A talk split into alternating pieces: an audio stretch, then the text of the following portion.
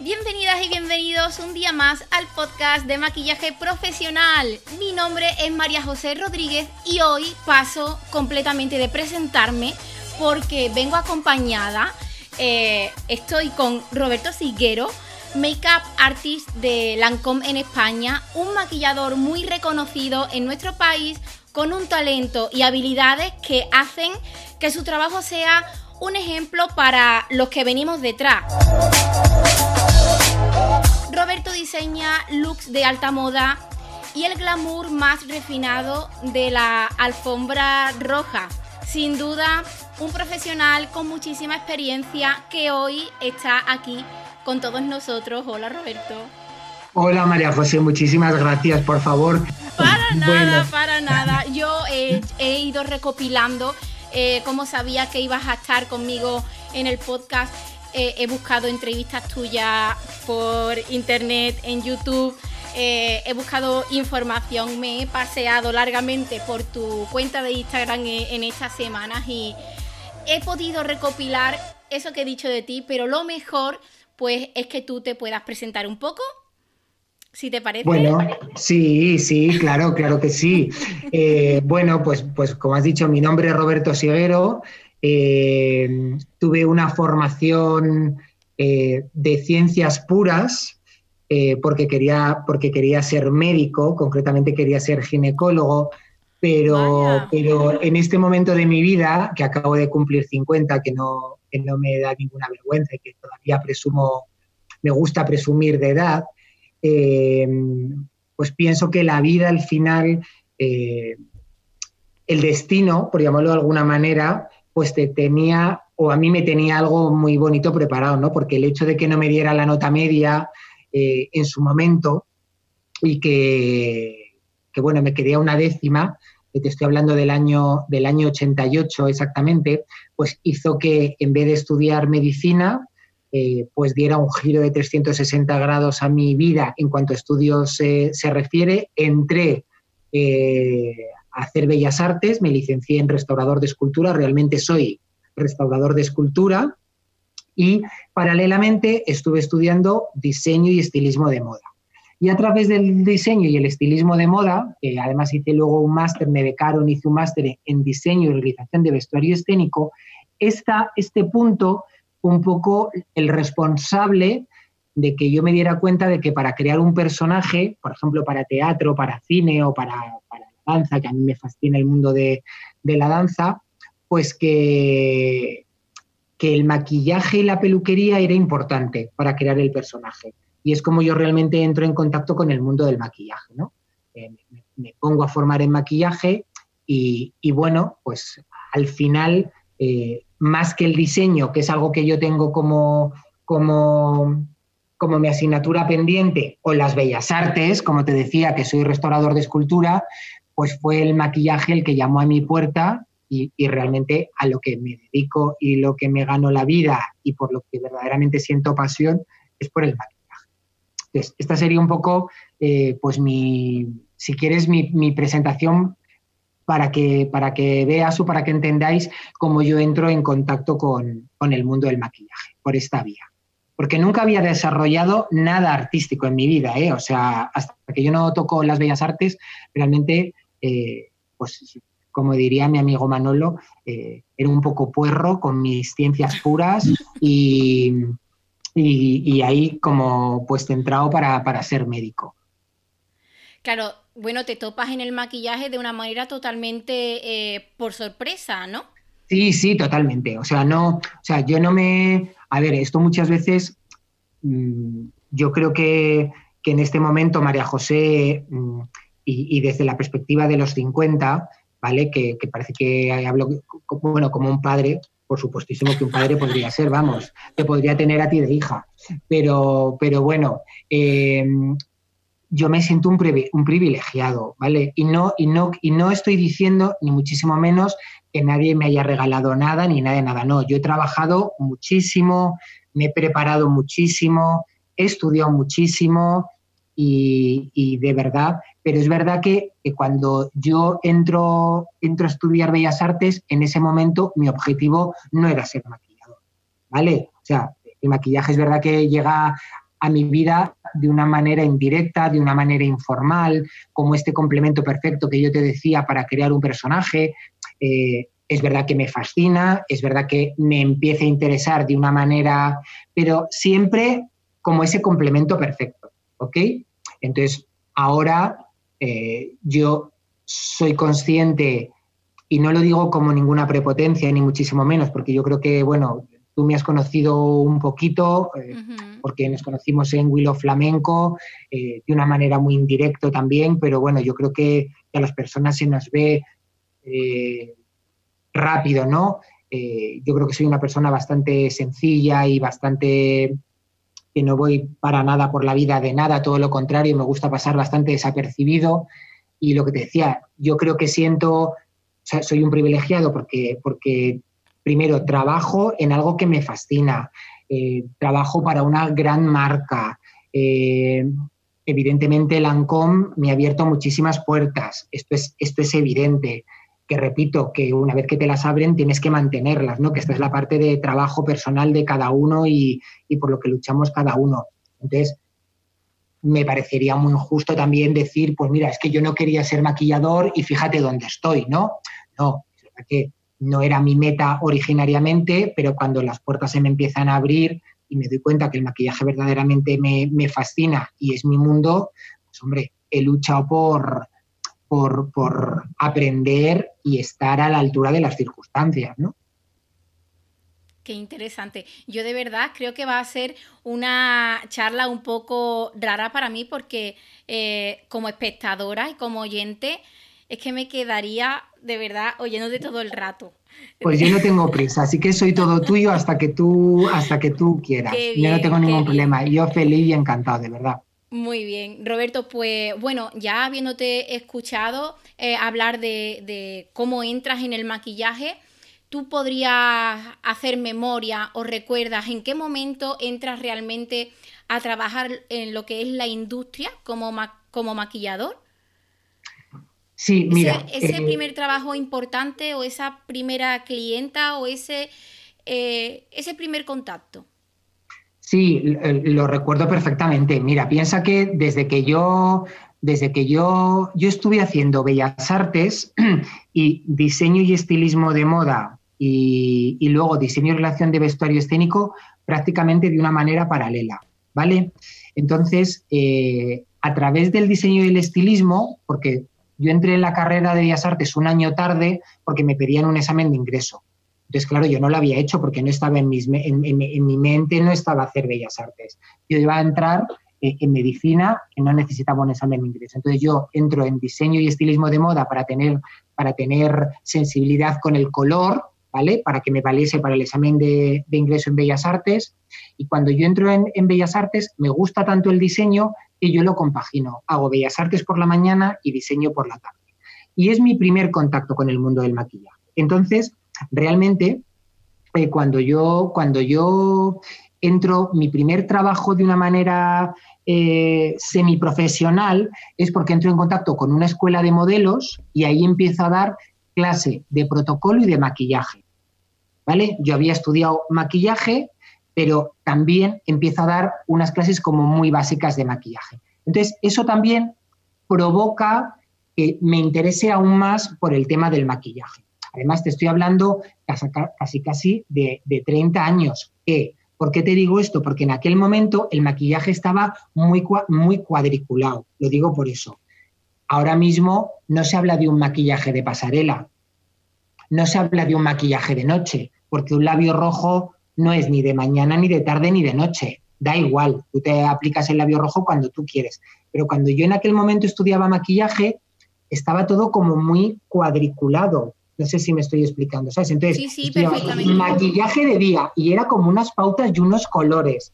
Maquillaje de pasarela y el maquillaje de pasarela es como que todas las modelos tenían que ir maquilladas iguales, cosa que ha sido una lucha lo que hemos tenido, por ejemplo, nosotros en Willow Flamenco este año. Una lucha porque justo lo que intentábamos era abrir el espectro de, de dar diferentes personalidades o de poder dar respuesta a cada diseñador, ¿no?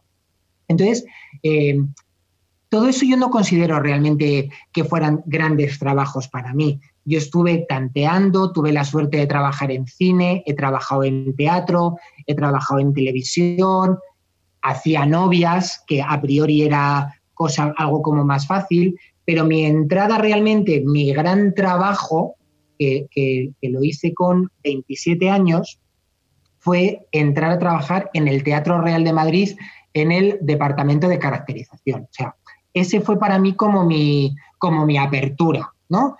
Eh, lo que yo había hecho hasta ese momento, claro que había hecho cosas de maquillaje, por supuestísimo, pero siempre yo consideraba que era como que estaba en ese periodo de, ¿cómo te diría yo? Como que estás en prácticas, como que te remuneraban a medias, que seguías probando, yo seguía emocionado, no tanto con las bellas artes, porque ya había acabado la carrera, pero sí con toda la parte de diseño.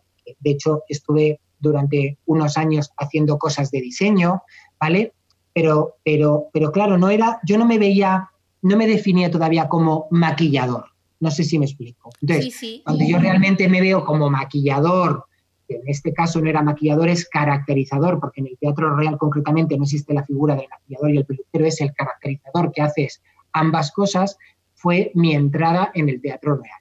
Ese fue como mi, mi, puerta grande a nivel profesional, pero que también realmente yo lo pienso ahora, lo, normal hubiese sido pues haber empezado con un teatro pequeñito, haber empezado con, con, producciones muy pequeñitas y de repente yo me estreno en el teatro real, ¿no?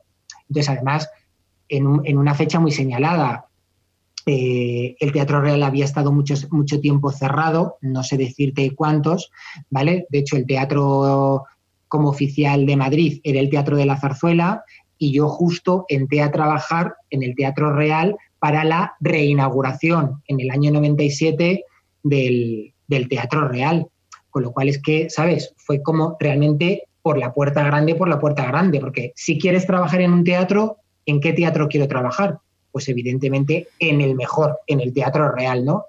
Entonces, bueno, eh, fue una etapa maravillosa, yo lo he hecho muchísimo de menos, es un tema que, he hecho muchísimo de menos, lo que pasa es que, bueno, mis compromisos ahora mismo con Lancome evidentemente no me permiten, hago algunas cosas puntuales, ¿vale? Hace dos años hice una cosa maravillosa para el Ballet Nacional de España, eh, que bueno, que recuperé un poco este, esta parte mía. Pero claro, yo no puedo dejar de repente a Lancôme un mes para irme a hacer una película o dos meses para irme con una producción de teatro o cosas de estas, ¿no?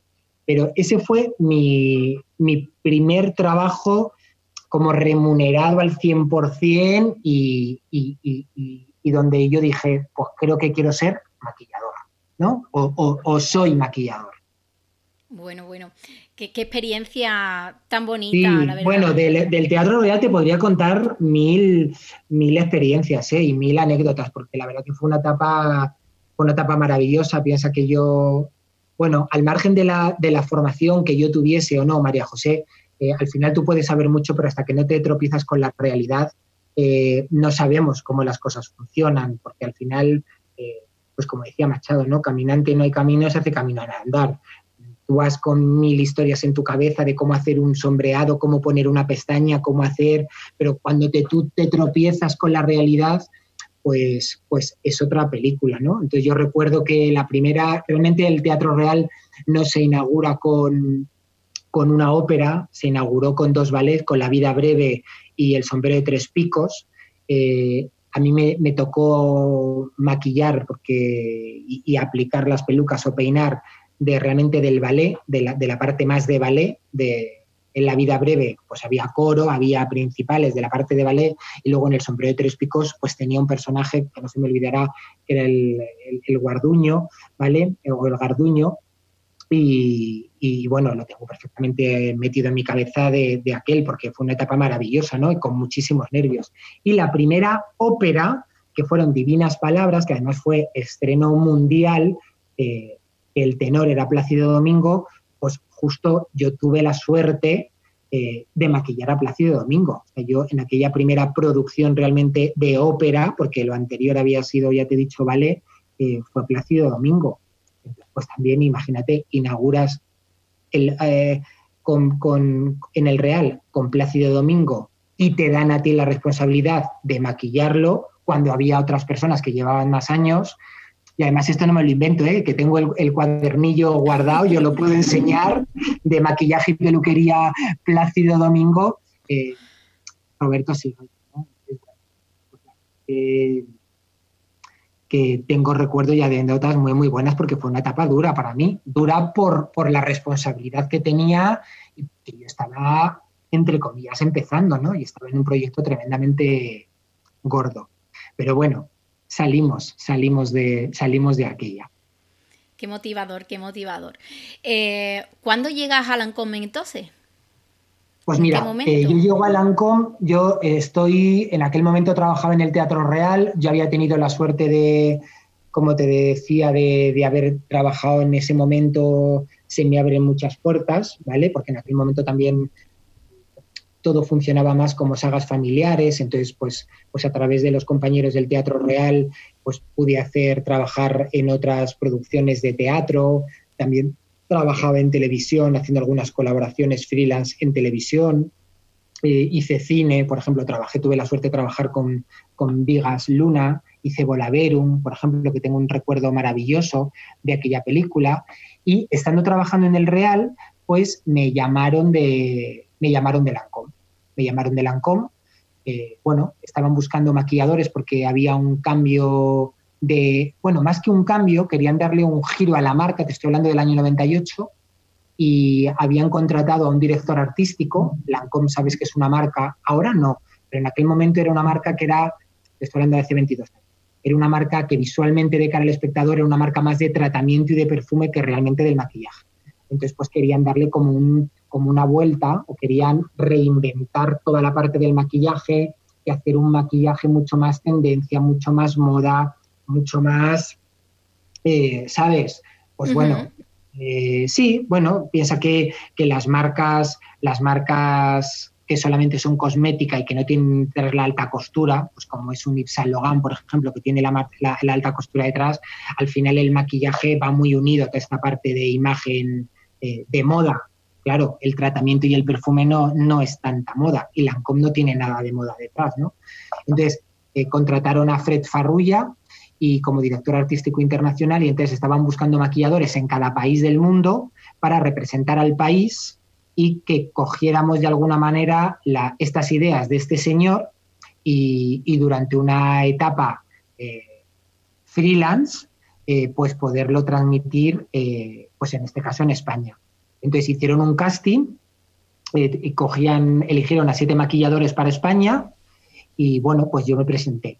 El casting fue un, casting de maquillaje, creo que lo hice como en el mes de octubre o una cosa así, y a finales de, y a finales de, de octubre, no, de diciembre, sí, a finales de octubre, de diciembre, una cosa así, me llamaron para, para decirme que me habían elegido, que había sido uno de los elegidos, y que no se me olvidara en la vida, un 6 de enero tenía que viajar a París porque iba a haber una formación internacional y bueno, que iba a durar una semana y, bueno, pues que me tenía que ir a París durante una, durante una Regalo de Reyes. Sí, que además yo soy muy de Reyes, en mi familia somos muy de Reyes y yo tenerme que ir un día de Reyes por la mañana, pues me siento bastante mal. Pero bueno, verdaderamente fue un gran regalo de Reyes porque mira, aquel regalo de Reyes pues hace que siga hoy todavía, todavía el ANCOM, ¿no? Fue el responsable de que yo siguiera el ANCOM. Pues durante dos años estuve trabajando como freelance para la marca, porque era, era un contrato, esto no lo avisaron claramente, que era un tema freelance, que no sabíamos si íbamos a trabajar una semana, cuatro semanas, ocho semanas y demás. Yo el primer año eh, trabajé normal con Lancôme, con lo cual también me permitió seguir lo que te decía, hacer cine, teatro, televisión, alguna producción más en el Teatro Real. El segundo año entro muy de lleno en el departamento de, en el departamento de formación de, de Lancôme para crear en aquel momento pues unos cursos de maquillaje, porque en aquel momento las firmas cosméticas no había muchos cursos de maquillaje, era más de tratamiento de perfume. Y en el 2000, eh, Lancôme me ofrece la posibilidad de, eh, de, bueno, pues me hace un contrato fijo donde me convierto en el responsable de formación de maquillaje y también en, el, en, el, en aquel momento maquillador oficial de la marca, que luego hubo unos exámenes a nivel internacional y me nombran el título que tengo ahora, National Makeup Artist.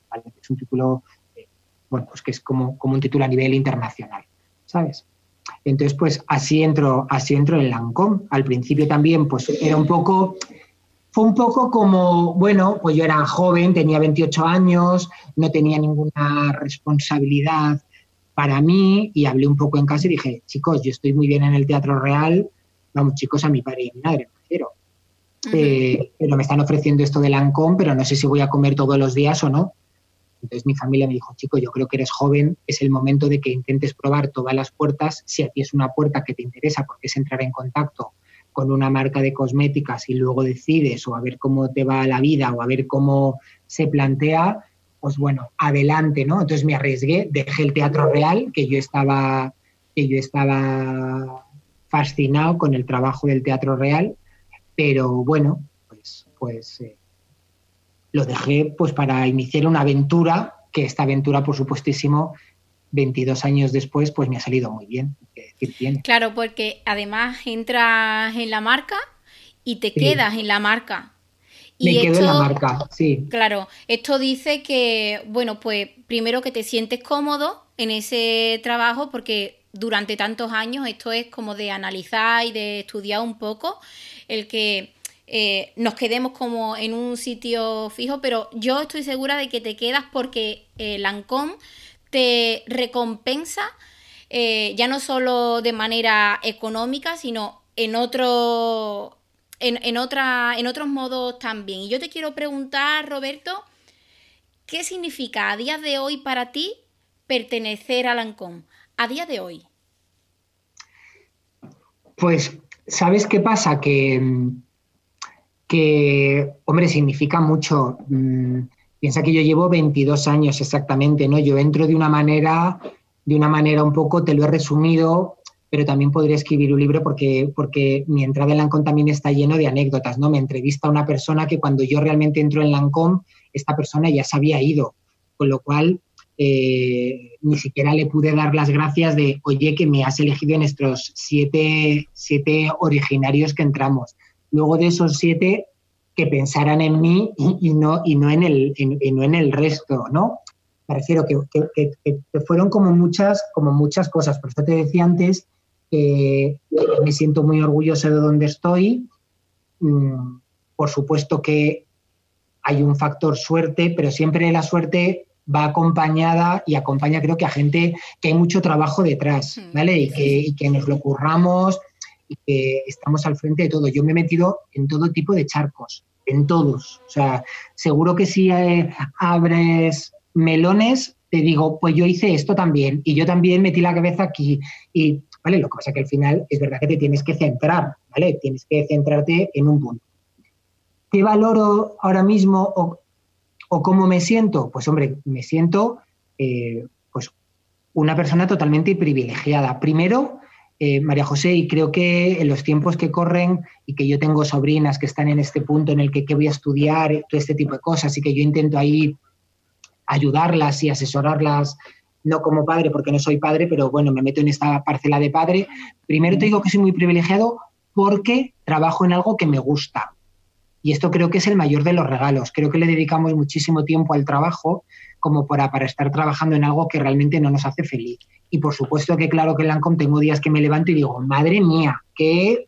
Mm", pero al final en mi balanza me compensa de una manera, de una manera con, creces, ¿vale? Luego saber que, que, pues por ejemplo, en este momento que hemos vivido de pandemia, Jolín, pues estás trabajando en una, en una multinacional que no solamente es Lancome, que tenemos todo el paraguas detrás de una gran multinacional como es L'Oreal, ¿no? Y que, que, te da una cierta, una cierta seguridad.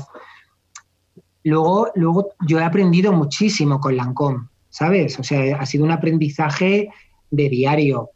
Y, lo que, y, creo que lo que más me gusta ahora mismo de Lancôme es que si echo la vista atrás, es que lo que he visto es que es una marca que ha confiado en mí desde el momento cero o desde el minuto uno y así me lo, y así me lo demuestra cada día, ¿vale? Entonces, Roberto desarrolla su trabajo como él considera que tiene que hacerlo. Por supuesto que sigo unas líneas a nivel internacional, claro que sí, yo tengo la suerte de pertenecer, de pertenecer al equipo de internacional, estoy en comunicación directa con otros maquilladores, llevo 22 años en la marca en esta nueva era del maquillaje, con lo cual al final no soy una institución, no, no quiero pensar eso, eso lo deberían de decir los demás, yo no, porque de hecho nunca lo pienso, pero sí que soy un histórico, ¿vale? Entonces siento que, que, toda esta parte como de histórico, pues porque he visto cómo han evolucionado los productos, porque cuentan mucho conmigo para el lanzamiento, depende de qué colores o de texturas o de productos. Entonces, hombre, eh, es, una, es una suerte, ¿sabes? El poder, el poder trabajar una seguridad, una suerte, y sobre todo porque yo siempre digo una cosa, eh, mi trabajo no es nada monótono, nada. Porque un día estoy, una semana estoy haciendo Willow flamenco y cuando quizás empiezo a aburrirme, a la semana siguiente cambio de registro literalmente y me tengo que ir a hacer una sesión de fotos. Y a la semana siguiente tengo una formación con mi equipo de maquilladores. Y a la semana siguiente tengo una formación con el equipo de consejeras de belleza del corte inglés. El registro tengo que cambiarlo, porque no es lo mismo formar a una persona que a otra. De repente mm, eh, hago mm, pues sabes que colaboro con asociaciones contra el cáncer, hago maquillaje oncológico y que me gusta estar cerca de, todo este tema. Me refiero siempre con el maquillaje, pero no me da tiempo a aburrirme, o sea, no tengo monotonía porque cada día es totalmente diferente. Entonces es tremendamente enriquecedor. O sea, en este momento eh, pues son muchas cosas por las que estoy muy bien en Lancome, ¿sabes? O sea que... Qué bien. Bueno, vamos a hablar ahora un poquito de, celebrities. Yo he querido como hacer una lista de, las celebrities que, con las que has trabajado y demás, pero créeme que una vez que me he paseado por tu Instagram y demás, he visto imposible hacer esa lista porque son muchas, son muchos momentos y, no las puedo enumerar. Eso es casi bueno, Y también, bueno, y también sabes por qué, porque ahora hay una cosa que, María José, que, no, no, es ni bueno ni malo, ¿eh? no, no, no lo toméis como crítica, ni muchísimo menos. Pero es que parece que solamente ahora hemos trabajado desde que tenemos Instagram. Exacto. ¿Sabes? Que quiere decir que yo llevo 22 años en Lancome. Entonces, yo, yo también, durante esos 22 años que no era tan público, porque no podíamos exponer nuestro trabajo a todo el mundo, creeros que, que hemos hecho muchísimas cosas. Claro, claro que sí. Entonces, pero bueno. Bueno, detalles que volviendo a lo de celebrities. Ah, no, pensaba que ibas a hacer, pensaba que ibas a hacer lista de. Pensaba que ibas a hacer la lista de. No, que va, si, si, si ya te digo que eh, me he puesto como a repasar un poco, tanto en Instagram como también intentando documentarme antes de hablar contigo, y ya te digo que es imposible, que has trabajado con tantas mujeres, con tantas personas, con tantas celebridades, que es imposible eh, hacer una lista aquí. Entonces, yo lo que quiero de, este apartado es que, bueno, pues que tú nos hables un poquito de los detalles que deben ir componiendo eh, esos looks que tú creas para ellas, ese trabajo con ellas. Eh, no sé, que nos cuentes un poco, pues, cómo es ese proceso. Mira, mira, este proceso, María José, es una, es una cosa que yo he aprendido eh, con, estos años de, con estos años de profesión y que también, por ejemplo, traslado con, pues, con las novias que llaman a mi puerta, ¿no? Eh, yo he aprendido, una de las cosas que a mí me ha enseñado, que me ha enseñado Lancôme y que, que yo he intentado meter en mi vida diaria, por llamarlo de alguna manera, es he aprendido a escuchar. Esto a mí me, me parece fundamental, ¿no? Y vas a entender por qué. Porque el maquillador, eh, sobre todo cuando empiezas y yo no sé si te pasa a ti, probablemente no, yo o estaría casi seguro que a ti no te pasa porque, porque tú que tienes una escuela de maquillaje, estoy seguro que, esto de alguna manera, no sé si directa o indirectamente, pero estoy seguro que lo transmites, ¿no? Eh, el maquillador muchas veces es como que para que tu trabajo luzca, es como que presumimos de, fíjate, yo en este párpado puedo, puedo aplicar 25 colores y quiero meter como toda la técnica que tengo, el eyeliner, la banana, el ahumado, eh, la pestaña, la ceja, el contouring, el perfilador. Es decir, que es como que si no, si no metes muchas cosas, es como que parece que tu trabajo como que queda como pobre, ¿no? Entonces yo, una de las cosas he aprendido a lo largo de esta carrera, y tengo una anécdota maravillosa, eh, por ejemplo, en mi Instagram ahora mismo, que tú decías, he intentado mm, o, he mirado un poco, pues no, no está plasmada mi etapa. Yo he estado 16 años viajando con Inés Sastre. He sido su maquillador de cabecera durante 16 años, ¿no? esta etapa no había Instagram, con lo cual, pues no, no ha aparecido, ¿no? Tengo algún repunte por ahí que de repente la he nombrado, pero no, no, no estaba, no estaba ahí metido. La primera vez que yo me tropiezo, por ejemplo, con Inés, que es una mujer bellísima, y que cuando tú te tropiezas con ella dices, madre mía, con este párpado, con esta piel, con esta ceja, con este labio, la voy a convertir en un papagayo porque quiero utilizar los 25 colores que llevo en mi maletín. Y ella de repente, muy inteligente, que Inés es una mujer tremendamente inteligente, me dice, Roberto, no intentes lucirte con tu maquillaje ponme guapa. Y esto me hizo que pensar, y bien, porque muchas veces nos empeñamos en hacer cosas maravillosas para nuestro recreo de la vista, pero que distan mucho de la personalidad de la celebrity y distan mucho de, lo que esa mujer en un momento determinado puede lucir o no, o pueda defender o no, que me parece mm, más importante aún si cabe. ¿Qué quiero decir con esto? Cuando yo, cuando yo, cuando yo hago un, un maquillaje para una revista, lo que van a fotografiar es mi maquillaje. Entonces yo ahí puedo perder la cabeza. ¿Sí? Pero cuando yo maquillo a alguien para una alfombra roja o anónima, simplemente porque se casa o porque me contratan para ir a una fiesta o porque quiere ir a cenar y punto, eh, a, mí hay algo que es importantísimo y es que tengo que respetar su personalidad. Cada persona es un mundo y cada persona tiene su personalidad y tiene su estilo. Y creo que mi labor es sacar lo mejor de ti, no lo mejor de mí. Porque yo tengo mis gustos y tú, tienes tus, y tú tienes tus gustos, María José. Pero al final lo que yo tengo que hacer es sacar lo mejor de ti con tus gustos, no con los míos porque entonces no estoy respetando tu personalidad. Lo que estoy haciendo es potenciar mi personalidad. ¿Correcto? Entonces, lo que yo hago cuando me tropiezo con una persona de nuevas es investigar y preguntar, ¿con qué te sientes cómoda? ¿Qué te gusta? ¿Cómo te gusta la piel? Por supuesto que luego yo tengo mi estilo de maquillaje y al final por eso la gente repite contigo y no repite con otra persona, ¿no? Pero, pero al final creo que hay una parte que yo no tengo por qué eh, insistir en implementar algo mío. No, yo tengo que sacar lo mejor de ti con mi técnica.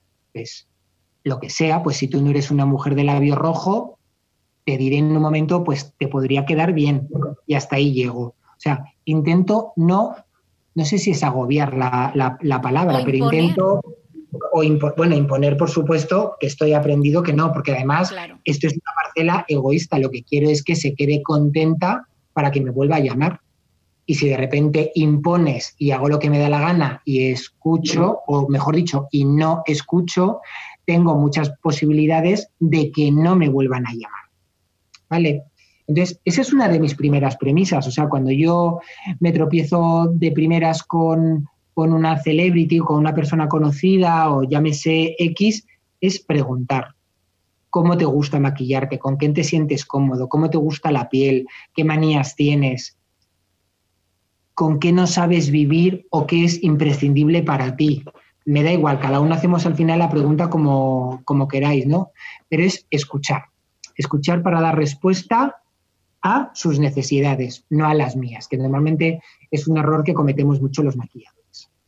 Pues mira, yo voy a hacer un apunte, eh, Roberto, porque aquí en este podcast eh, lo oyen muchas personas que están empezando, muchas de mis alumnas también, y quiero apuntar que esto que nos cuenta Roberto sobre el trabajo que hace en, personas famosas o en alguna persona que lo contrata, es totalmente adaptable a vuestra experiencia como maquilladoras de, eh, maquillaje social. Es decir, que, lo que, dice Roberto eh, se basa en oír y acatar prácticamente. Luego tú le puedes dar una forma a, la manera de trabajar que tiene y demás, pero lo mejor es respetar sobre todo lo que la clienta nos está pidiendo.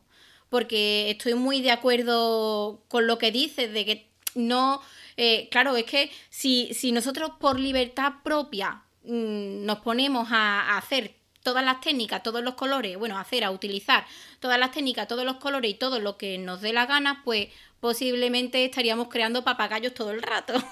Claro, no, y sobre todo porque, eh, a ver, eh, no sé, a mí hay una cosa que, que, por ejemplo, sí que intento es, si veo que me piden algo y que considero que no es lo mejor, lo que sí que intento no es tanto imponer, sino argumentarle, mira, yo te haría esto, por esto, por esto y por esto.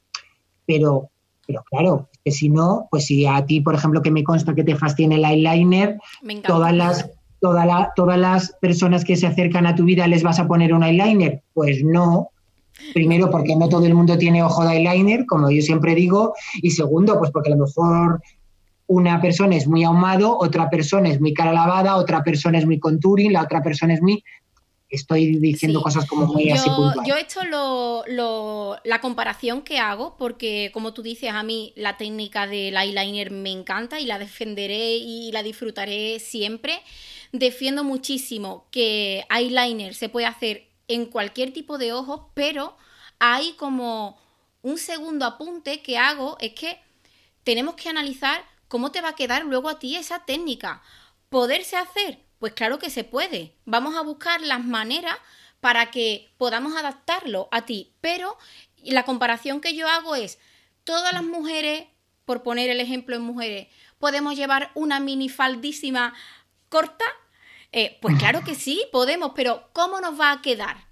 Claro. Pues esa es la comparación que yo hago con el eyeliner. Claro que se puede, pero tenemos que ser un poco analíticos y, estudiar un poco que a lo mejor no es el tipo, el, el tipo de técnica que yo te recomendaría. Y... Sí, sí, totalmente, totalmente. Es así. Entonces, bueno, por resumir es, yo creo que he aprendido a escuchar.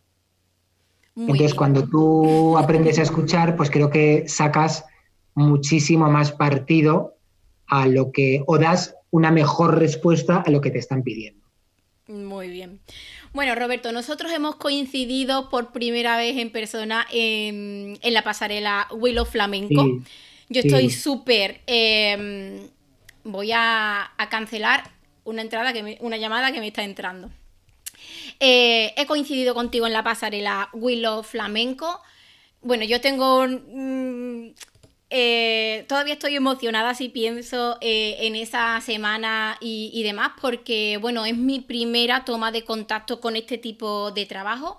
Y una de las cosas que recuerdo y que tengo como más presente es la reunión previa que tuvimos los maquilladores contigo, bueno, con el equipo de trabajo contigo y con Patricia, eh, esa, reunión para mí fue como vital, porque eh, creo que sin esa reunión yo no hubiese valorado tanto ese proceso creativo que tú en este caso, Roberto, pues has hecho, esas reuniones con los diseñadores, es como intentar eh, mediante el maquillaje defender lo que son sus colecciones y no solamente defenderlas, sino que esas colecciones se vieran eh, reflejadas en el maquillaje también.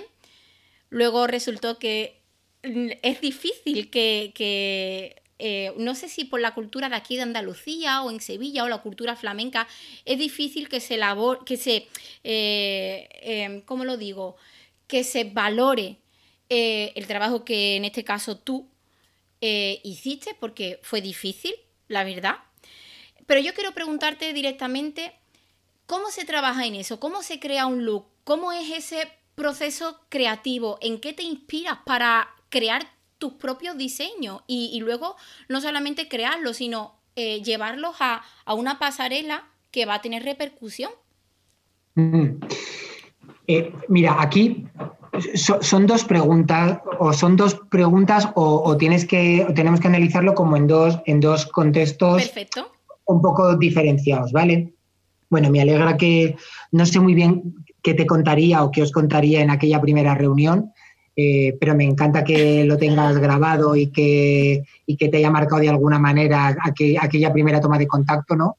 Eh, porque bueno, al final eh, pues supongo que en esta primera toma de contacto simplemente intentaría ser cercano a vosotros, valorar vuestro trabajo por encima de todo, que había un trabajo detrás, bueno, pues un trabajo importante también en, este caso de Patricia, ¿no? Que, se convirtió en mi mano, en mi mano derecha. Y, bueno, pues daros los trucos o tips o cosas de que, bueno, pues que, os iba a acompañar en este viaje, ¿no? Entiendo que irían por ahí más o menos los tiros. Sí, sí. Mira, una cosa, la, pregunta que te decía que habría que dividirlo en dos, una cosa es la parte propiamente creativa, ¿sí? Y luego otras veces, o la otra pregunta sería, la parte creativa, pero ¿en qué contexto? Y explico el contexto.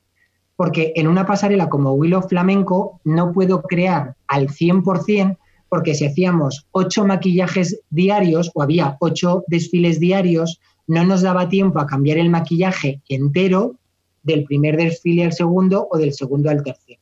Con lo cual, la creatividad también iba unida a esta parte de ingenio para intentar darle personalidad en cuanto a maquillaje a cada desfile, pero en el menor tiempo posible. Entonces, acuérdate que aprovechábamos determinadas cosas, pues aprovechábamos el ojo, a lo mejor solamente añadíamos una cuenca o, o quitábamos un brillo y aplicábamos un rojo no sé si me estoy explicando. O sea, era, era una creatividad en conjunto, porque tenía muchas creatividades. ¿Vale? Entonces, pues bueno, ese es el gran, ese es el gran hándicap de Willow Flamenco. ¿Vale? Que no tenemos la posibilidad de tener dos grupos de modelos y donde no se puede desmaquillar entero y volver a maquillar un look totalmente partiendo de cero. ¿no? Eso por un lado. Luego, a esto tú me decías, no sé si es por cultura. Bueno, eh, España, en el más amplio sentido de la palabra, por ejemplo, eh, es, un país que vive, por ejemplo, muy influenciado bajo la cultura del sol. Entonces, tenemos muy metido como que tenemos que estar morenos para tener buena cara. Error. Entonces, ¿qué pasa? Pues que no sé quién nos ha dicho en un momento determinado, pues que todas las flamencas tienen que ir con el ojo muy negro. Pues no, porque ni todas las flamencas tienen la talla 38, ni todas las flamencas son morenas, ni todas las flamencas son altas, ni todas las flamencas son sofisticadas, ni todas las flamencas, no, hay tantas flamencas como mujeres diferentes hay. Entonces, pues el maquillaje de flamenca no es el labio rojo y el ojo negro, no, porque si tú en tu vida diaria no te maquillas nunca el labio de rojo, el hecho de que me ponga un traje de flamenca no significa que me tenga que poner el labio rojo, por ejemplo, ¿no? Digo, por, enmarcar un poco esto. Entonces, es verdad, pues bueno, que había un sector que no entendían que de repente tú pudieses vestirte de flamenca con un maquillaje, efecto buena cara, con pequitas, que ahora es la tendencia, por ejemplo, ¿no? Esto por un lado. Y luego, ¿En qué me inspiro cuando hago un look? Pues mira, fundamentalmente en este caso eh, tienes muy clara la fuente de inspiración y la fuente de inspiración es el propio diseñador. Entonces, en este caso tú le preguntas al diseñador, eh, este año, ¿en qué te has basado para crear tu maquillaje? ¿Sí? Entonces, pues el diseñador te cuenta y cada uno te cuenta pues su historia. muchas veces hay historias absolutamente maravillosas y con unas ¿sabes? Y con toda una creatividad brutal que va desde, pues mira, yo me he inspirado este año, me lo voy a inventar, en Picasso, en la época cubista de Picasso. Estoy utilizando eh, colores muy picasianos o estoy utilizando eh, líneas o, por ejemplo, Otro de repente te dice, pues mira, no, yo me estoy inspirando porque mi madre acaba de cumplir 65 años y me he inspirado en la época de joven de mi madre, en esta época de, los trajes de los años 60 eh, o de los años 70, con colores muy planos, con telas muy, muy eh, rígidas, que es decir, te cuentan su parcela. Y entonces tú ahí es donde el maquillaje, que es lo que yo te decía un poco antes cuando hablaba de, mi primer contacto con el maquillaje, lo que tú pretendes con el maquillaje es dar respuesta a terminar de cerrar el look que ellos están buscando. Entonces, ellos no tienen por qué saber de maquillaje y de peluquería. Yo no diseñé la peluquería, que quede claro. Muchas veces hacemos el conjunto, ¿vale? En este caso solamente yo me encargaba del maquillaje. ¿Y qué, ¿Y qué es lo que tú le das? Las respuestas que ellos en un momento determinado necesitan. Entonces yo pregunto, ¿pero qué quieres? ¿Que el maquillaje sea el gran protagonista? ¿Sencillamente quieres que sea una mujer guapa y punto? ¿Quieres que el maquillaje acompañe tu diseño? Entonces ellos te empiezan a decir, pues imagínate, a lo mejor te dicen, pues mira Roberto, yo sencillamente quiero que sea una mujer guapa, que el maquillaje no llame poderosamente la atención. Entonces, pues nos vamos a maquillajes de estos bonitos, de un eyeliner bonito, una cuenca marcada, un labio mínimamente subido, porque no quieres que el maquillaje dé ningún tipo de personalidad. Pero de repente había gente que te decía, no, no, mira, yo creo que sea una mujer fresca, joven, muy moderna, muy moda. Y entonces acuérdate que nos íbamos a pieles muy transparentes, muy jugosas, con los labios muy jugosos, pieles bronceadas. Es decir, que lo que tú vas dando es respuesta a, no sé, yo recuerdo ahora mismo una colección que era como muy de campo, una colección muy, muy campera, con delantales, todo como muy ponible, con faldas, con blusas, pues de repente, pues yo le decía, pues chico, haz algo tremendamente efecto cara lavada, ¿no? Porque, porque me parece que te va te va a ayudar a crear la imagen de tu marca o la, historia que hay detrás. Entonces, aquí es como vas, vas construyendo un poco el, maquillaje. Y luego yo soy una persona tremendamente observadora, ¿vale? Eh, yo voy al cine y veo dos películas el guion como tal y todo lo que hay detrás, la, pues el maquillaje, el vestuario, la ambientación. Voy al teatro y me pasa lo mismo, voy a un festival, o sea, un musical y veo lo mismo.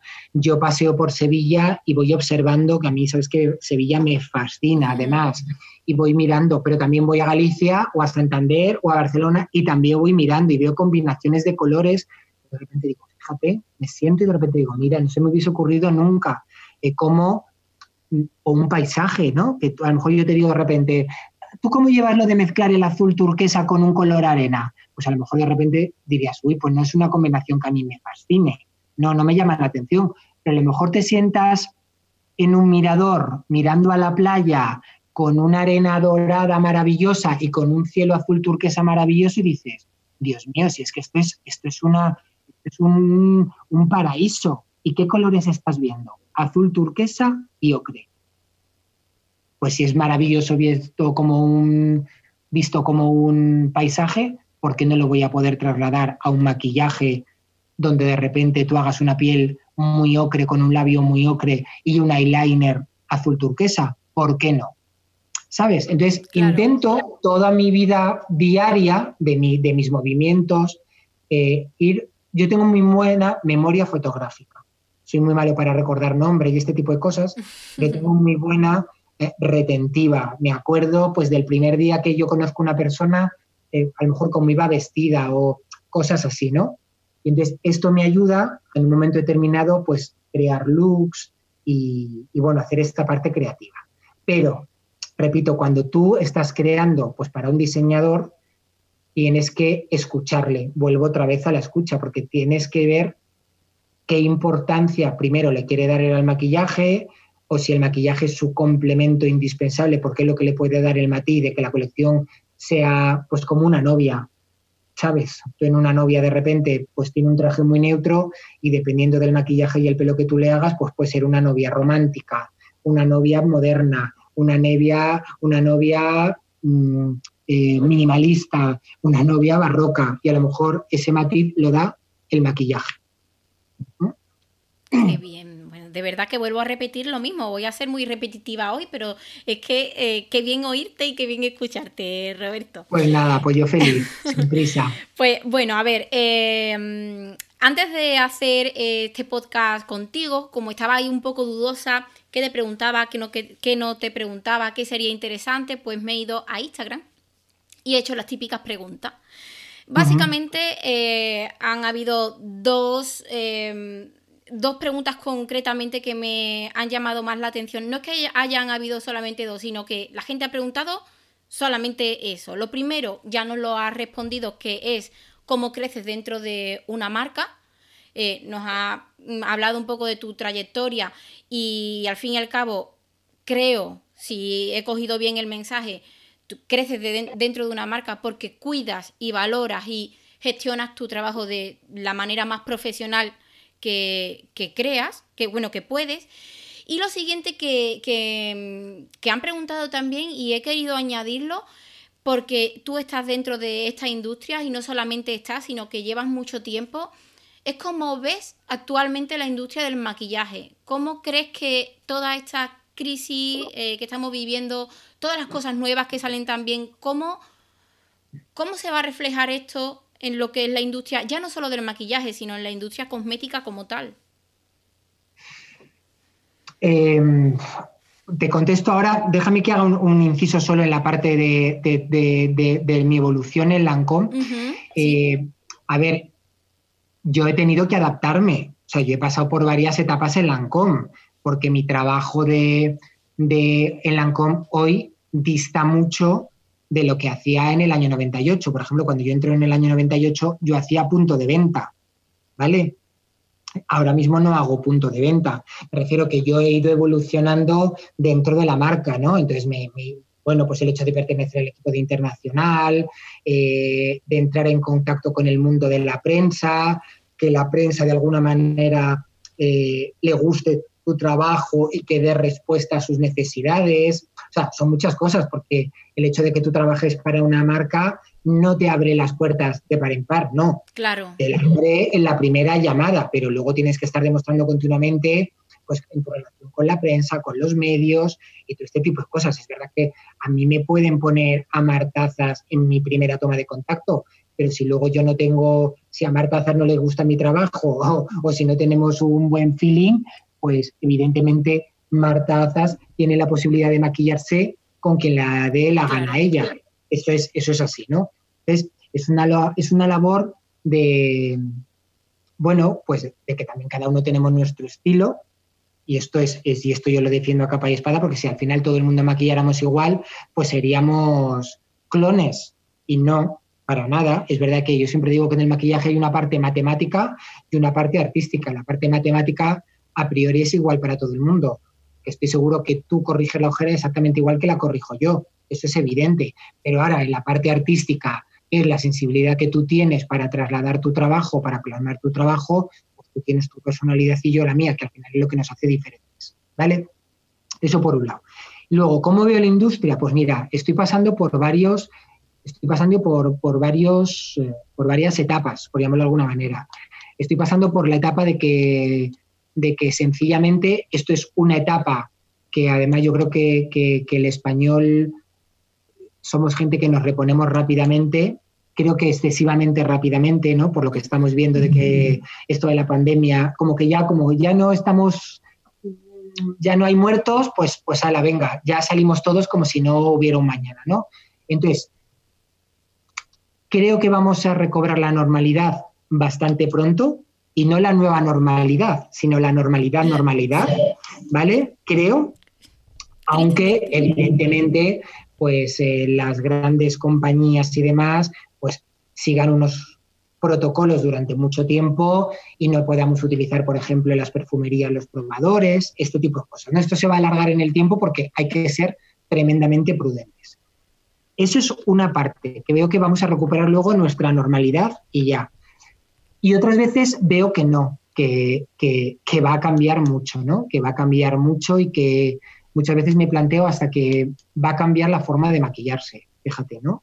Que vamos a, creo que vamos a volver a, a maquillajes más fáciles y maquillajes que se haga va a ser como un nuevo maquillaje donde tú te lo puedas hacer y que no tengas que depender tanto de un maquillador o de un peluquero.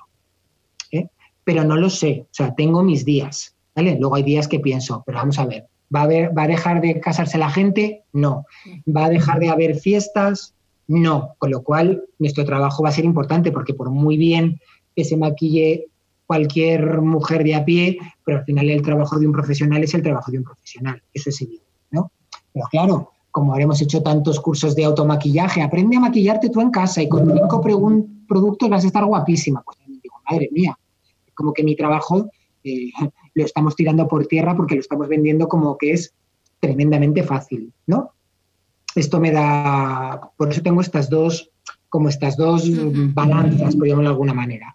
Y luego, fíjate, luego lo que más me asusta, y, es algo que yo he aprovechado en mis, en mis directos de Instagram durante este mes y medio que, llevo haciéndolos y demás aproximadamente, es que eh, nos estamos olvidando de que una cosa es el maquillaje que tú utilizas para irte a tomar un café con tu marido o con tus amigas y otra cosa es el maquillaje que soporta la cámara. Porque es que una pantalla de televisión, bueno, de, de iPhone o de, da igual, del teléfono que sea o de ordenador, lo aguanta todo. Pero no nos olvidemos, yo espero que tengamos vida eh, normal, más allá de una, de una videoconferencia, ¿vale? Entonces, yo me maquillo, te estoy viendo a ti y te veo ideal. Y ahora, dentro de media hora, quedo contigo para tomarme un café y, que te tienes que poner a cuatro metros, porque si te acercas un poco más es inviable verte de cerca. Entonces, esto me está asustando un poco, ¿no? Porque oigo, María José, algunos trucos de maquillaje y algunas cosas que a mí se me ponen un poco los pelos de punta, ¿no? Y, bueno, pues eh, yo no sé si tú lo percibes, ¿no? Y es como que todo el mundo ahora es maquillador y todo el mundo da tips y todo el mundo hace contouring, pero todos los contouring son iguales. No nos paramos a pensar que el contouring depende mucho de las facciones de cada uno. No a todo el mundo hay que ponerle oscuro aquí ni claro aquí, no. Cada mujer sois una persona totalmente diferente. Entonces, estas reglas tan, tan marcadas, estas, estos trucos como tan siempre, nunca, pues yo de verdad que es que intento en la medida de lo posible no utilizar estas dos palabras, ni siempre ni nunca, porque estamos llenos de excepciones, estamos, eh, o sea, estamos llenos de personalidades diferentes, cada mujer es una personalidad, entonces, esto de siempre o nunca, pues no, pues no, me va usted a perdonar. No te pongas nunca, ¿cómo que no te pongas nunca? Primero, me lo pondré si me da la gana, punto número uno. Y luego, creo que mi capacidad como profesional es saber cómo encajar eso. ¿Sabes? Cómo encajar eso que tú me has pedido para que tu resultado sea el mejor, para que sea el mejor de los resultados. Entonces, eso me da más miedo, ¿no? este, esta, esta parcela me da, más, me da más miedo. Pues eso, que el hecho de tener no sé cuántos seguidores te haga mejor que el que no tiene Instagram. Lo que me estás diciendo, que porque no tengas Instagram no eres un buen maquillador. Bueno, pues es que a lo mejor eres muy buen maquillador, pero las redes sociales te importan menos, sencillamente. Ni más ni menos. Y es así, es así. Yo eh, a día de hoy mis compañeras y de las personas que, de las que me inspiro, con las que puedo hablar, la mayoría no tienen redes sociales y son personas y profesionales estupendas que te pueden enseñar en un momento dado muchísimas cosas que, de las que hay eh, en redes y, simplemente no están ahí, eh, bien porque no quieren o porque están enfocando su trabajo de otra manera. Y y bueno, que estamos siendo como, me parece que estamos siendo como muy taxativos con este tema, ¿no? Pero yo creo que, tenemos que ser muchísimo más permisivos, pero no porque debamos de serlo, porque es que yo creo que es que, vamos a ver, ¿quién me dice a mí que el verde y el rojo no pega? Pero vamos a ver, bueno, será porque, será porque a ti no te guste. Cuando las sandías son así, ¿verdad? Claro, claro. Otra cosa es que tú no tengas, otra cosa es que tú no tengas capacidad, y ahora ya sí que estoy metiendo el dedo en la llaga, otra cosa es que tú no tengas capacidad para que con un rojo y un verde hacer un trabajo verdaderamente atractivo o adaptado a esta persona. O sea, no sé, ¿no? Esto es una cosa que, me preocupa un poco, ¿no? Sobre todo porque creo que me, me ha pillado un poco mayor todo esto de las redes sociales. Yo nunca he sido muy, muy tecnológico, la verdad. Entonces, claro, pero hay que respetar, entre otras cosas, porque yo digo, yo que vengo también, que he tenido la suerte, como te decía antes, de trabajar en el mundo del teatro, oye, porque los maquilladores de teatro no tienen Instagram tan potentes? ¿Qué me estás diciendo? ¿Que no son maravillosos? Por supuesto que sí, son grandísimos profesionales, pero grandísimos profesionales. Y luego de repente hay gente que yo he intentado, intentado, y, y sé que esto va a abrir ampollas, pero entonces ni siquiera si debería decirlo, pero que he mirado su currículum y he dicho, pero ¿qué ha hecho como maquillador o como maquillador esta persona? ¿Qué ha hecho? Y lo único que ha hecho ha sido maquillarse a sí misma. Entonces, no le quito ningún mérito, ¿eh? que vaya por delante. Pero solamente se ha maquillado a sí misma. O sea, tú tienes una escuela, no sé si me explico, tienes como una cosa detrás. Y que de repente tenga no sé cuántos mil seguidores y, y, pues no sé, yo creo que al final, creo que en profesiones como las de maquillador, igual que la de un abogado o la de un médico, debería de valorarse la experiencia que tú tienes a tus espaldas porque todo lo que tú has maquillado con diferentes ojos, con diferentes caras, con diferentes pieles, con diferentes bocas, es la riqueza que tú te llevas. Cuando me preguntan, ¿qué le recomiendas a una persona que empiece? Yo siempre le digo, vete dos años al punto de venta. ¿Por qué? Porque te vas a tropezar con todo tipo de caras. Es que maquillar a Inés Astre es muy fácil, porque es una mujer muy guapa. Y me estoy echando yo el agua cociendo. Es que maquillar a una tía guapa de 18 años que no tiene arrugas es facilísimo, no tiene ningún mérito. Tiene el mérito de que si lo haces mal la pones fea, pero, ¿vale? Pero lo que tiene mérito es encontrarte con una persona que tiene la piel de estas características, que no tiene el ojo como tú te esperabas, que no tiene un labio súper potente. Eso es lo que verdaderamente tiene mérito. Y donde se coge escuela y calles, pues cuando estás de repente dos años, pues trabajando en un punto de venta que te tropieces con mujeres de todo tipo. Rostro, ojos, piel, edad, color de pelo y pestaña. Eso es lo que verdaderamente te enriquece. ¿Mm? Qué bien. Bueno, yo creo, Roberto, que vamos a ir terminando y yo quiero hacerte eh, tres, preguntas rapiditas que me respondas rápido. De nuevo, una ya me la has respondido, pero yo la voy a hacer de nuevo. Me enrollo eh, mucho, ¿no? Eh, no, no, pero oye, que a mí me encanta, ¿eh? que yo esto, mira, mm, voy a, decir una cosa clara aquí, de verdad que yo el podcast eh, lo estoy haciendo pues para ayudar a otras personas, también para que me conozcan, sobre todo lo voy dirigiendo un poco por el tema de la formación, hablando de algunas cosas interesantes y que luego esto me repercuta a mí en futuros alumnos, ¿no? Pero cuando invito personajes, como por ejemplo en este caso tú, yo esto para mí lo que pretendo es tener una masterclass privada. Entonces, eh, de verdad, muchísimas gracias por todo lo que estás contando, porque lo recibo, vamos, así de grande, lo recibo. Eh, bueno, eh, rápidamente, producto de Lancome favorito. No sé si esto puede ser posible responderlo o no. de tratamiento Genific, o sea, mm, que creo que, yo creo que, esa pasión te lo mostré, de tratamiento sin lugar a dudas Jennific para mí, y de maquillaje, pues fíjate, eh, probablemente el, lápiz negro de Lancôme es un producto de esos de, toda la vida que no ha evolucionado a nivel formulación y que, y que para mí se ha convertido en, como además soy de la vieja escuela y soy de difuminar todavía el lápiz y todo ese tipo de cosas, eh, el lápiz negro me fascina, si solamente tengo que elegir uno. Bueno, pues me voy a para, para que veas que me salgo del, ámbito totalmente comercial, ¿vale? Sino como un producto. Sí, sí, pues me voy a hacer esa anotación porque.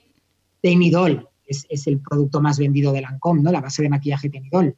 Pero no quiero me encanta, también me encanta. No quiero decirte la base más vendida, sino el, producto que a mí más me gusta, ¿no? El lápiz negro, por ejemplo, a mí me fascina. Negro, marrón. Qué guay, pues eso me lo anoto. Eh, rápidamente también, ¿qué le dirías a tu yo del principio?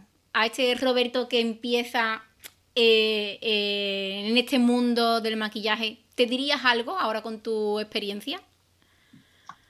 Pues qué pregunta tan bonita. Pues, pues le diría, le diría, creo que le diría gracias, porque me, me emociona y todo, ¿eh? ¿eh? ¿Sabes qué pasa? Que yo quería ser, yo que, como te he dicho, quería hacer medicina. De repente la vida me da un vuelco de 360 grados, que, que en aquel momento, con, evidentemente con 18 años, todos son dramas con, con 50 no, porque aprendes a relativizar, ¿no? Entonces, bueno, pues de repente yo quería hacer medicina, no me da la nota media, yo me bloqueo, eh, llego al instituto, hablo con mi profesor y me dice, pues es que tú te tienes que de la medicina, etc, etc, lo que tienes que hacer es bellas artes. Yo en mi vida me había, mm, mm, ¿sabes? Me había planteado hacer bellas artes en mi familia, que me adoran y los adoro y me han apoyado que vaya por delante eh, toda mi carrera, pero vamos, mi madre ha sido mi conejillo de indias y mi tía igual, eh, pero les cayó como una jarra de agua hirviendo. O sea, de repente el niño, el primer nieto de la familia, va a ser médico y ahora de repente va a hacer Bellas Artes, que en el año 88 era ser como kipichurri, imagínate como que esto qué profesiones, ¿vale? Claro, entre ser médico y no sé muy bien qué, pues cayó como, como cayó como una jarra de agua fría. Entonces, me diría gracias, porque creo que tuve mucho valor eh, conmigo mismo. Yo soy una persona tremendamente tímida, aunque no lo parezca. Eh, rompí totalmente mis propios esquemas. Yo no había desarrollado ninguna actividad artística de nada, de nada. Antes te he dicho que, como diría mi amigo Manolo, eh, que además es sevillano también y que, trabajó conmigo en maquillaje y eres un grandísimo diseñador que yo lo adoro, que me diría, siempre ha sido un puerro. Y yo era un puerro en el más amplio sentido de la palabra. Y entonces fue como que rompí todos mis, todos mis esquemas, tuve ese valor de romper toda mi, mi vida que estaba como muy organizada y me hice bellas artes, estudié diseño y estilismo de moda, de repente me puse a bailar, que sabes que yo soy una apasionada del flamenco y que durante cuatro años de mi vida estuve en un ballet de clásico español. Entonces, le diría gracias por, por ese valor, por, romper, por enfrentarme a, una confortabilidad que de alguna manera yo tenía, ¿no? Y no me enfrenté a mi familia porque mi familia me ha, me ha apoyado siempre, y esto quiero dejarlo bien claro, pero es verdad que, que le rompí un poco sus esquemas, ¿no? Entonces, eso le diría. Qué bien, qué bonito. Y última pregunta así, eh, ¿qué le dirías a las personas que empiezan? Pues mira, eh, creo que hay una cosa y, creo que, que, es algo que yo intento todos los días eh, decirme a mí mismo y que, y que muchas veces creo que peco de ello, aunque suene fatal esto que voy a decir, porque esto me lo tendrían que decir los demás. Yo creo que soy una persona bastante humilde, creo, y que muchas veces me da vergüenza cuando me preguntan por mi currículum y demás, prefiero que lo busquen antes de que me lo pregunten porque, porque siempre considero como que el decir determinadas cosas puede ser como de, como de prepotencia, ¿no? Eh, pero creo que la humildad creo que es fundamental para una persona que empieza, ¿no? Porque además el ser humano cuando tenemos 18, 20, 25, nos pensamos que ya, no lo sabemos todos, ¿no? Porque la vida no nos ha dado suficientes tortas, por no decir otra cosa. Entonces creo que la humildad es fundamental y más en una carrera de fondo como es la de maquillador, ¿no?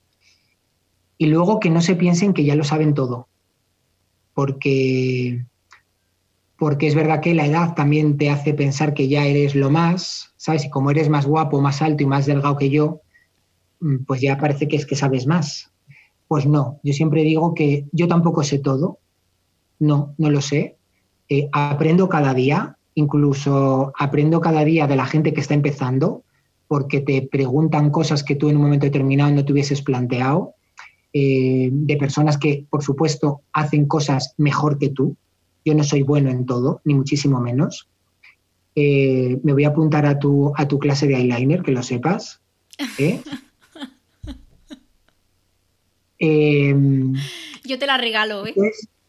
Bueno, entonces yo creo que, que, les diría eso, que hay mucho por aprender, que, que tenemos que estar aprendiendo cada día, que el maquillaje es un arte que está vivo, que yo no maquillo igual hoy que hace 30 años, por muchas cosas, porque evidentemente he evolucionado, pero también porque los productos han evolucionado. Que el maquillaje no existe ni el siempre ni el nunca.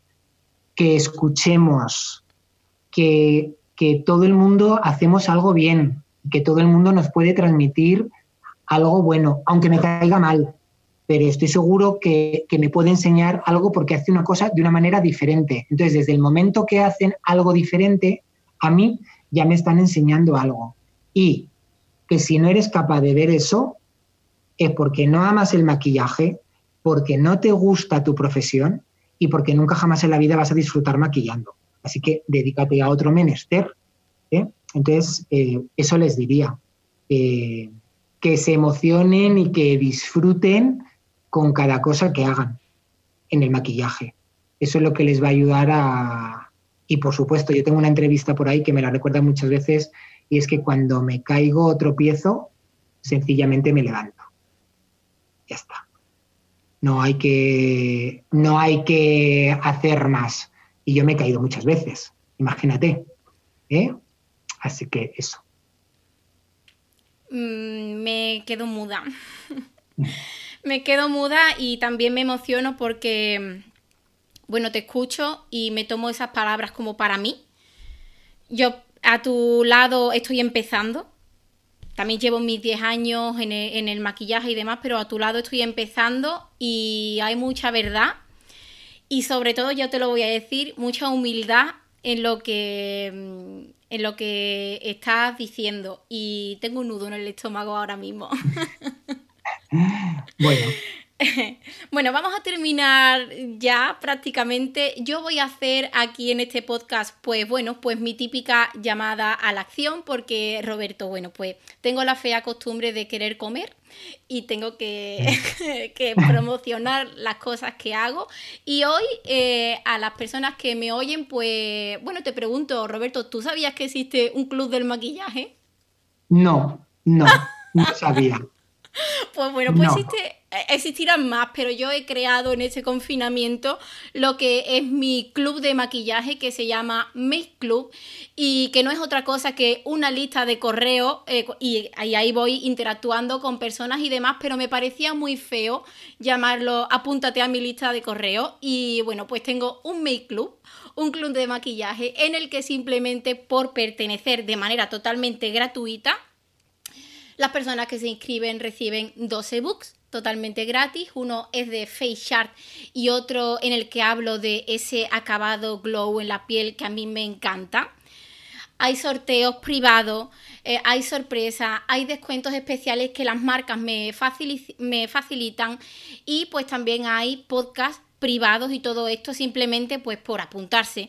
Es como, a ti no te habrá pillado la, la, época del Club Megatriz, Roberto, pero yo era pequeñita. yo era pequeñita y pertenecía a un club y pertenecer a ese club pues estaba muy guay. Y yo quiero bueno, pues aquí contar que tengo ese Make Club. Eh, ya sí, sí, para terminar, Roberto, yo te quiero dar las gracias de verdad por tu tiempo. Llevamos aquí una hora y veinte de charla de verdad no tengo palabras para agradecerte. Y por último decir que visto en tu Instagram, vuelvo a las redes sociales, te he leído por ahí, yo lo he modificado un poquitín, pero quiero terminar con que hay que seguir soñando hasta abolir la falsa frontera entre lo ilusorio y lo tangible, hasta realizarnos y descubrirnos. Esto es de Julio Cortázar, yo lo he eh, repartido de esa manera Muchísimas gracias por eso, porque para mí ha sido un regalo leerlo. Me lo he apuntado aquí. Y de verdad, Roberto, que no tengo palabras para agradecerte este tiempo aquí conmigo y esta masterclass privada que me acabas de dar. Bueno, sabes que ha sido un placer. Yo te descubrí en Sevilla, como hablamos. Eh, pude hablar muy poco con todos vosotros. Estoy seguro que si hubiese tenido más tiempo, porque sabes que teníamos arriba la beauty room y yo estaba eh, subiendo y bajando y también Patricia tenía su labor y que creo que ser otra de las cosas que creo que tenemos que aprender el ser humano es a ser tremendamente respetuoso. Patricia tenía su papel, yo tenía el mío. Pero bueno, estoy seguro que si hubiésemos podido hablar más, hubiésemos hablado mucho más largo y tendido, porque eres una persona, por lo poco que te conozco, eh, que te gusta investigar y, estás abierta al aprendizaje. Y yo también te he descubierto.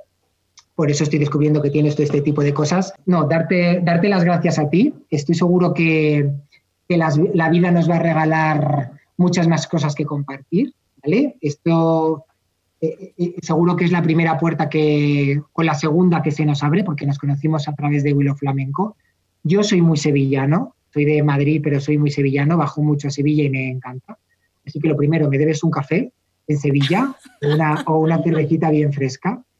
Y, y gracias a ti, de verdad, porque me parece que gente como tú que hacéis una labor eh, primero altruista por el, por el maquillaje y que lo vivís con tanta, tanta pasión, porque yo eh, cuando te veo siempre te veo ocupada para arriba, para abajo y demás, pues, pues tiene que dar pie a que mucha gente joven pues también luche. Bueno, la gente joven y la que no lo somos tanto, ¿vale? Que muchas veces nos acomodamos y, no nos tenemos que acomodar. Así que nada, gracias a ti por, por pensar en que podía ser interesante hablar este rato conmigo, que ha sido pues maravilloso porque también me, bueno, me revuelven cosas, cosas maravillosas, ¿eh?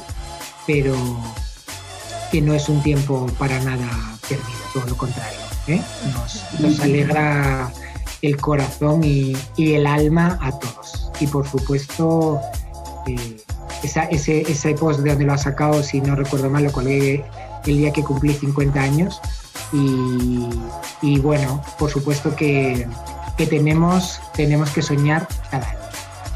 Así que gracias de corazón, de verdad.